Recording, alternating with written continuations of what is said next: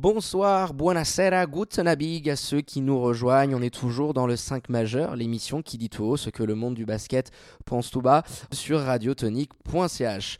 On va sans plus tarder ouvrir notre page euh, Welcome to the NBA avec un jingle tout beau, tout neuf, tout frais et qui nous est offert par un certain Zion W. Zion for four for four! Welcome to the Allez, le All-Star Game euh, approchant à grands pas, on vous a mijoté et concocté un petit 5 majeur de high level ce soir, avec au menu les New York Knicks, du NBA Paris Game, forcément, hein, sans oublier le grand duel de la nuit dernière qui a eu lieu à Bercy. Alors fans hein, de NBA, n'hésitez pas à nous donner votre avis sur les réseaux sociaux, venez nous poser vos questions sur euh, nos différents comptes, Insta, Facebook, Twitter, at le 5 majeur, tout en lettres. Et puis comme on prend, goût, on prend goût aux bonnes choses ici dans les studios de Radio Tonique, on a toujours euh, notre cher acolyte Tom hein, qui, revient de plus en plus dans l'émission. Bonsoir mon Tom, comment vas-tu? Salut, ça va bien euh, tout le monde et euh, ça fait toujours plaisir d'être ici. Bah, le plaisir, il est toujours partagé, tu, le sais très bien mon Tom. On a décidé de recevoir de nouveau la communauté Nix FR après un premier passage en tout début de saison. Mais cette fois-ci, c'est Guillaume qui nous accompagnera tout au long de l'émission. Bonsoir Guillaume, comment vas-tu? Ben, bonsoir, merci beaucoup de m'avoir invité, ça fait toujours plaisir. Ben, merci à toi d'avoir accepté cette invitation euh, pour revenir dans l'émission. On invite d'ailleurs nos auditeurs euh, qui ne te suivraient toujours pas d'ailleurs, hein, euh, shame on you, à venir vous suivre notamment sur Twitter, hein, @nixfr pour ne rien louper de l'actu de la franchise historique de New York. Et puis j'en profite également, vu qu'on sait que tu participes à la rédaction de nombreux articles, mais depuis une petite semaine, tu as créé un podcast, le Nickercaster. Hein, donc on vous invite à suivre sur Twitter, qui est centré aussi sur euh, l'actu des Nex. Et puis, euh, je crois que vous avez déjà sorti euh, un épisode, si je me trompe pas. Oui, j'ai sorti un premier épisode sur Kevin Knox. Ah bah écoute. Les problèmes autour de Kevin Knox. On invite tout le monde à, suivre, à suivre tout ça si vous voulez en savoir un petit peu plus sur le sophomore, c'est ça, non de, Oui, sophomore. De, New York, qui avait fait d'ailleurs une bonne petite saison de rookie et qui, et qui marque un peu le pas sur cette saison. Allez, sans plus tarder, on attaque euh, bah, avec la, toute première question pour toi sur cette partie spéciale New York. Euh, est-ce que tu peux nous dresser un petit bilan de cette première partie de saison qui a été assez mouvementée, on le rappelle hein. euh, vous, êtes toujours dans les bas-fonds de la conférence Est. David Fisdell n'a pas fait long feu, il a été limogé, remplacé euh, entre-temps euh, par le père euh, Mike Miller. Bah, c'est-à-dire qu'on avait commencé du coup cette, seconde saison de David Fisdale avec pas mal d'espoir, un nouveau roster. Voici, il avait des joueurs sur qui compter pour gagner des matchs, au moins développer une espèce d'identité à New York, qui manque cruellement. Et bon, rapidement, la sauce n'a pas pris. On s'est vite rendu compte que le roster était pas si bien construit qu'on ne le pensait, assez bouché, il y a eu beaucoup de, jeux euh, perso chez les et euh, David Fisdale euh, n'a pas, fait long feu puisqu'il avait même moins un bilan beaucoup plus négatif que l'année dernière au même moment. Donc c'était assez inquiétant vu, vu l'argent qu'on avait dépensé durant la free agency. Et bon, bien sûr, on a reçu la nouvelle, donc on s'en doutait, toute la communauté s'en doutait un petit peu, mais David Fisdale a, a été limogé et c'est Mike Miller, ancien coach des Winchester Knicks, qui, était juste, avait justement été coach of the year chez Angie League, qui a, remplacé David Fisdale. Il était déjà membre du, staff euh, de l'équipe. Et bon, du coup, il a pris sa place. Euh, c'était, euh, bah, c'est un coach en, intérim, donc on n'attend pas grand-chose. Mais j'étais pour ma part assez, assez content de sa venue parce que c'est un coach euh, qui a quand même une grosse expérience dans le circuit universitaire, donc euh, il connaissait les jeunes. Et je pensais qu'il allait justement réussir à développer, euh, développer un peu le jeu de nos jeunes. Et au final, là aussi, c'est une, une, déception puisque les jeunes ne jouent pas beaucoup. Donc on reste dans les bas-fonds de la NBA avec des vétérans qui jouent 30 minutes par match et des jeunes qui ne voient pas beaucoup le parquet. Bah tiens, justement, euh, Tom, on sait que c'est toi l'expert euh, NCA, euh, notamment de, de l'équipe. Il, est passé par l'université de Texas, hein, justement. Qu'est-ce que tu en penses, toi, un petit peu, Tom, de, de, ce début de saison? Puis cet intérim qui a quand même l'air de, de, se prolonger un petit peu. On va te redemander, Guillaume, ce que tu penses, à mon avis, peut-être du sort du futur coach. vu que tu es, très à cheval sur le basket universitaire, ton avis, Tom, sur bah, ce qu'est en train de faire plus ou moins Mike Miller sur le banc d'Enix? Non, c'est, euh, ça pointe quelque chose qui est toujours très compliqué, c'est la transition entre la NCA et le, et le basket pro, sachant qu'en NCA, tu vas avoir une trentaine de matchs par, euh, par an et que, et que chez les pros, tu en as 82. Donc, c'est toujours, euh, toujours une transition qui est compliquée à faire. surtout par rapport à de la G-League. La G-League, on sait que c'est un, un, basket très particulier où les mecs sont, euh, sont, plus, euh, sont plus individualistes et on cherche, euh, on cherche vraiment à se faire un nom parce que c'est c'est devenu l'antichambre de la NBA en termes de, en termes de revalorisation de contrats et revalorisation de joueurs. Donc, c'est intéressant d'avoir un mec comme ça en NBA. Maintenant, je pense qu'il va lui falloir du temps pour euh, trouver un job euh, stable parce qu'effectivement, la, gestion euh, du roster Knicks est compliquée. Et ce qui, ce qui rend la chose encore plus compliquée, c'est le fait que tu as quand même un, un vestiaire avec de fortes personnalités. je, pense, je pense au, au, père, au père Maurice, euh, Bobby Portis aussi, qui en ce moment est plus en mode euh, concours de boxe qu'autre chose. Euh, oui, oui, tu as, des sacrés personnages dans le vestiaire de, du Madison. Tu, rajoutes des mecs comme ça dans un vestiaire. Je pense que c'est aussi pour ça que David Fitzdale n'a pas tenu. Parce que, mine de rien, c'est l'une des plus fortes personnalités au niveau des, des, des coachs NBA. Donc il y a peut-être un petit peu de, ça aussi. Pour Mike Miller, ça va être compliqué de, se faire une place dans ce vestiaire-là. Et puis euh, moi, j'aimerais bien euh, avoir l'avis de, Guillaume concernant le, peut-être le remplaçant justement de, Miller sur des bases plus stables. Qui est-ce que tu qui est-ce que tu verrais toi sur le banc qui te plairait? Est-ce que un mec comme euh, Mark Jackson qui connaît déjà la maison, qui a fait ses preuves avec les Warriors, est-ce que c'est un nom qui te ferait plaisir de voir sur le banc des ou pas? Alors, euh, Mark Jackson, je suis pas du tout fan du dossier Mark Jackson. Euh, je trouve qu'il a, il a fait son temps. Avec les Warriors, euh, il avait construit un début d'identité avec les Warriors, mais il n'est pas allé bien loin avec une. Enfin, ce n'est que mon avis, mais avec une paire d'arrière qui est quand même exceptionnelle. enfin, même la meilleure paire d'arrière qu'on a jamais vue en scoring. Et je trouve qu'au final, euh, il n'a pas réussi à développer un petit peu plus haut euh, le potentiel de la paire, ce que Steve Kerr avait, ce que Steve Kerr a totalement réussi à faire. Et du coup, je suis moyen, je suis pas très fan du dossier Mark Jackson. J'aimerais plutôt voir un, un jeune, un jeune coach ou une jeune coach. Ah, euh, c'est parfait. Une jeune coach prendre, prendre la relève et un peu apporter de fraîcheur, quoi. Bah, tu nous offres la transition qui est toute trouvée parce que dans, dans le petit euh, teaser qu'on vous avait envoyé par rapport aux questions, on se demandait quel profil de coach euh, espérerais-tu voir euh, du côté de New York? Et puis tu parles d'une coach féminine, bah, c'était, un point qu'on t'avait également mis, c'était Becky Hammond. C'est l'assistante coach, de coach de coach Popovich du côté des Spurs. c'est de loin aujourd'hui celle qui, qui semble la plus désignée pour être la première femme à diriger officiellement une vraie équipe euh, une vraie franchise NBA. Est-ce que tu penses que la Becky Hammond, parce a, il y a eu quelques rumeurs comme quoi elle serait dans la shortlist euh, du front office des, Knicks, euh, qu'est-ce que tu en penses, toi, de l'assistante du côté des Spurs? Est-ce que tu, est-ce que tu penses qu'elle pourrait correspondre au profil dont vous avez besoin pour, pour coacher cette équipe-là? Alors, ce que je pense de Becky Hammond en tant que coach, je pense que c'est un, grand espoir. Elle sort de l'école Spurs, donc on ne peut pas faire mieux en, termes, de, en termes de coaching. Après, est-ce qu'elle a les épaules pour, euh, comme premier job, euh, prendre un poste de head coach à New York? New York, c'est beaucoup de pression médiatique, beaucoup de pression aussi de la part des fans qui attendent depuis, euh, presque 20 ans le retour d'une construction à peu près potable chez les Knicks. Donc ça, ça c'est une interrogation qu'on peut avoir. Après, moi je crois, je crois je crois, je crois que ça peut matcher mais il faut que ça matche avec euh, une évolution globale aussi dans le management et dans la façon de, de penser notre construction. C'est-à-dire, je pense que si Becky Hammond arrive, ça peut pas être sans le départ d'un Scott Perry, par exemple, et surtout une un changement de mentalité de la part de notre propriétaire qui accepterait de donner totalement les clés de la franchise à, un coach qui est compétent et qui ait le temps de construire quelque chose.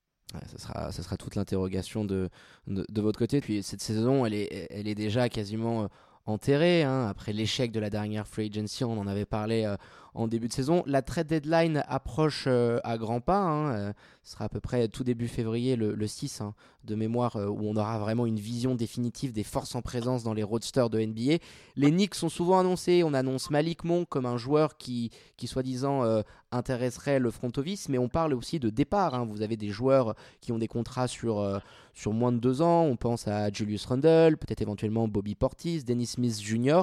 Est-ce que tu peux nous faire un petit tour, toi, de ton côté, sur les rumeurs que tu as pu entendre et sur ce que tu penses euh, personnellement euh, de, l'avenir du roadster des Knicks sur les semaines à venir? Alors oui, on a entendu pas mal de rumeurs, euh, notamment Dennis Smith Jr., les Minnesota Timberwolves qui seraient intéressés par Dennis Smith Jr.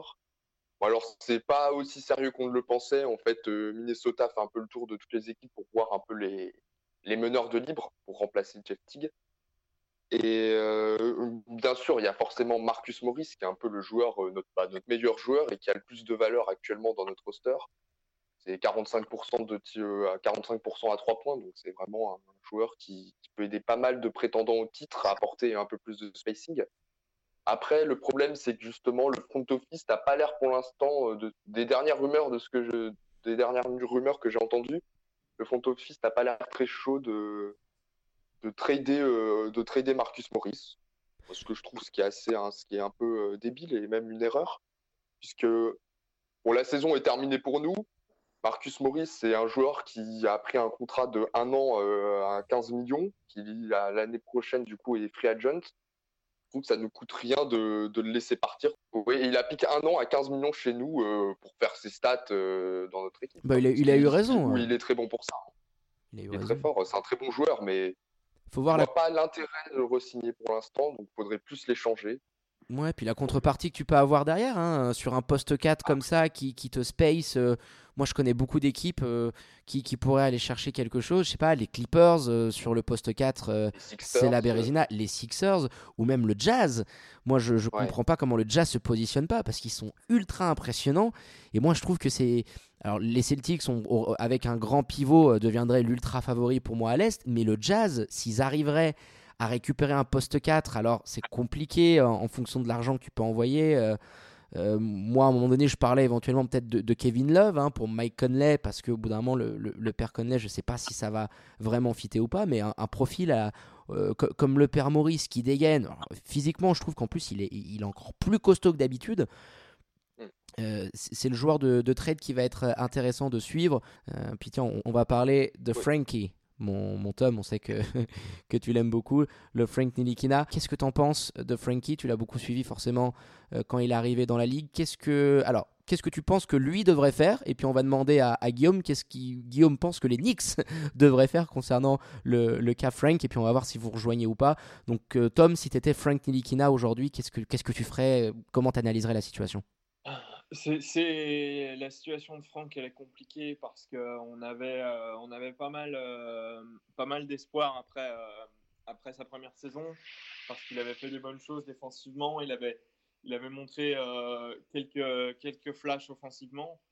Et là, on a l'impression qu'il s'est embourbé dans une situation où il n'arrive pas à ressortir, il n'arrive pas à ressortir vainqueur de, de quelque chose qui aurait dû être, euh, qui aurait dû être une, euh, une, belle histoire en fait à la base.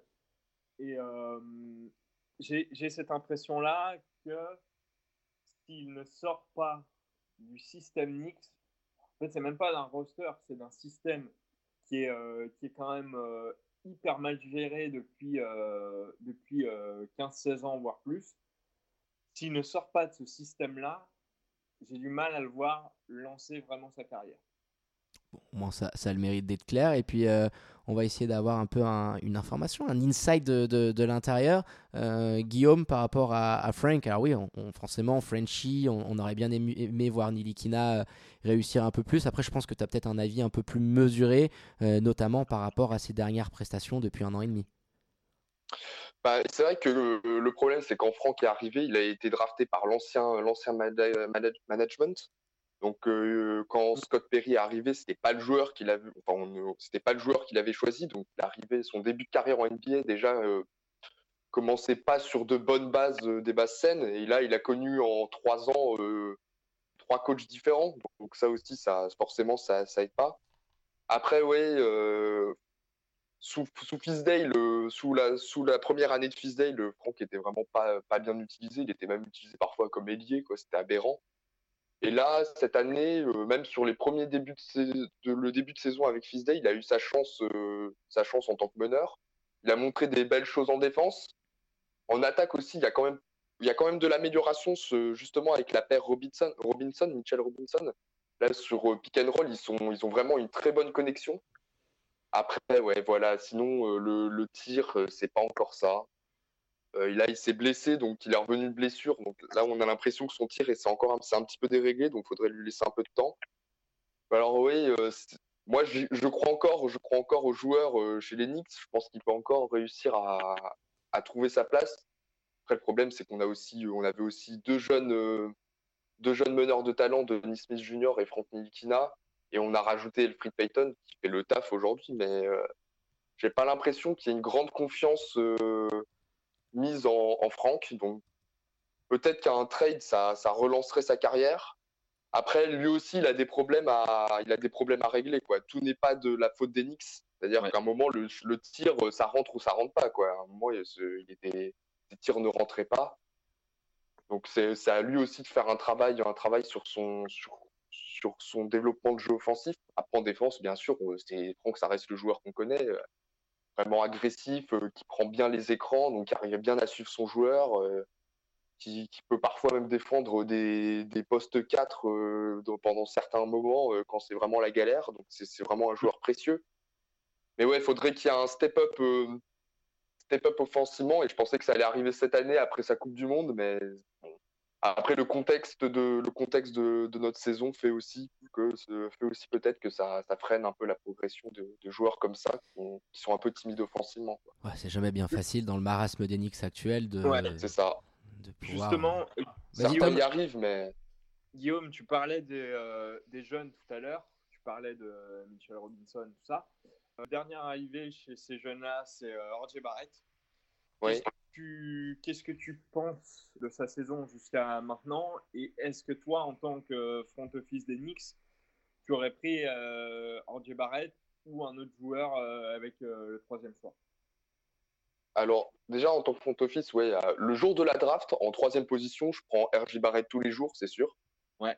Si j'avais été second, peut-être j'aurais réfléchi au dossier de Jamorant, forcément, mm. parce que c'était même, même avant qu'on. Même avant, après, c'est sûr que là, on voit sa carrière euh, phénoménale, son début de carrière phénoménal, mais même au, moment de la draft, il avait quand même un potentiel qui était assez, assez énorme. Et un meneur de talent comme ça pour construire une équipe, c'est quand, même, quand même pas mal. Et oui, le jour de la draft en troisième position, et même encore aujourd'hui, je prends RJ Barrett. Son, début, son, son, début de saison, euh, il y a vraiment de, de belles. le problème quand, les problèmes qu'on avait, qu'on avait repérés quand on draftant RJ Barrett, c'était peut-être son manque de discipline en défense et son tir. Alors pour ce qui est de la défense, euh, franchement, il a, il a, il a, vraiment progressé. Euh, là, il c'est même un c'est même un défenseur vraiment très, bah, je dirais pas très bon, mais plus que correct. Oui, euh, plus que correct, avec une belle marge de progression, je dirais. Ouais. Ouais, il y a vraiment encore une marge de progression et il fait des efforts. il n'a pas vraiment ce que, ce que d'autres rookies ont tendance à faire, être pas très attentif en défense. Ça, pour le coup, il est, il est assez sérieux sur ce niveau-là. C'est plus son tir, on s'en doutait, son tir faisait un peu, posait un peu problème. À un moment, il tournait même à 32, 33, 34% à 3, à, au tir global. Donc c'était assez problématique. Après, je me fais vraiment pas de soucis pour lui. Le tir, c'est quelque chose qui se travaille. Et c'est un joueur qui a quand même un cul basket euh, phénoménal, un footwork euh, qui permet de créer des décalages, euh, même, quand le même quand son défenseur est bien sur lui. On l'avait vu contre des matchs contre les Clippers, à un moment, il réussit à, à créer de l'espace en changeant le rythme de, son, drive. C'est assez, impressionnant quand, on voit ça. Donc du coup, et surtout, il a aussi une bonne, vision pour en arrière. Il fait des, ça peut être, c'est un, bon passeur. Là, forcément, il y a eu un peu du moins bon euh, au niveau de son tir. Là, avant qu'il se blesse, là, parce qu'il s'est blessé à la cheville, il avait un peu repris du poil de la bête, de la bête au niveau du shoot. Mais je pense que c'est qu'une question de temps. Le shoot, ça se travaille et RJ Barrett, ça peut être un, vraiment un, un futur All-Star. Surtout, il a le potentiel, il a la mentalité de tueur déjà. Et ouais, je me fais vraiment pas de soucis pour lui pour le coup. Peut-être euh, travailler un peu les lancers francs. Je vois qu'il est à 60,3% euh, au lancer. Euh, ça, justement, tu parlais d'une mentalité de tueur, tout ça. Ça peut peut-être lui porter préjudice de ne pas mettre ses lancers francs dans le clutch. Donc, c'est peut-être mm. quelque chose à, à, travailler auprès du staff de, de, développement des joueurs oui, oui, euh, ouais. c'est vrai que les lancers francs, même en début de saison, c'était un peu un, de ses problèmes. Il a déjà pas mal travaillé dessus, donc ça s'est un peu amélioré dernièrement. Mais ouais, c'est un de ses problèmes et forcément, euh, ça peut lui poser préjudice. Après, ça reste un rookie. On peut forcément, dans des moments un peu, un peu tendus euh, où il a des lancers, faut pas non plus lui jeter la pierre, quoi. Quand tu es au MSG, euh, qu'il euh, y a égalité, que tu dois rentrer tes deux lancers francs, c'est vraiment une pression qu'on peut sans doute pas trop imaginer. Après, oui, il doit, il doit travailler cet été. Et bon, s'il peut travailler avec euh, son, son, parrain Steve Nash sur le lancer franc, ça, peut, ça, peut, ça peut le faire. Hein. Oui, mais ça reste, un, ça reste un step à passer et quelque chose d'intéressant à, dont, dont l'évolution va être intéressante à, à constater, je pense. Oui, forcément. Après, le lancer franc, c'est aussi c'est quelque chose qui se travaille. Ouais, et puis on lui souhaite juste aussi de ne pas avoir le même coach au shoot que Ben Simmons, hein, pour pas avoir les mêmes progrès que, que le meneur australien. Mais blague à part, on, va finir maintenant cette petite Knicks parce que euh, Guillaume et, et, toi, Tom, vous avez été parfaits là-dessus. Les petites ambitions sur la fin de saison. Alors, sur cette fin de saison, bon, on imagine pas vraiment, vu que, vous êtes dans les bas-fonds. On espère, je pense, du côté de, la Big Apple, un peu plus de chance à la prochaine loterie.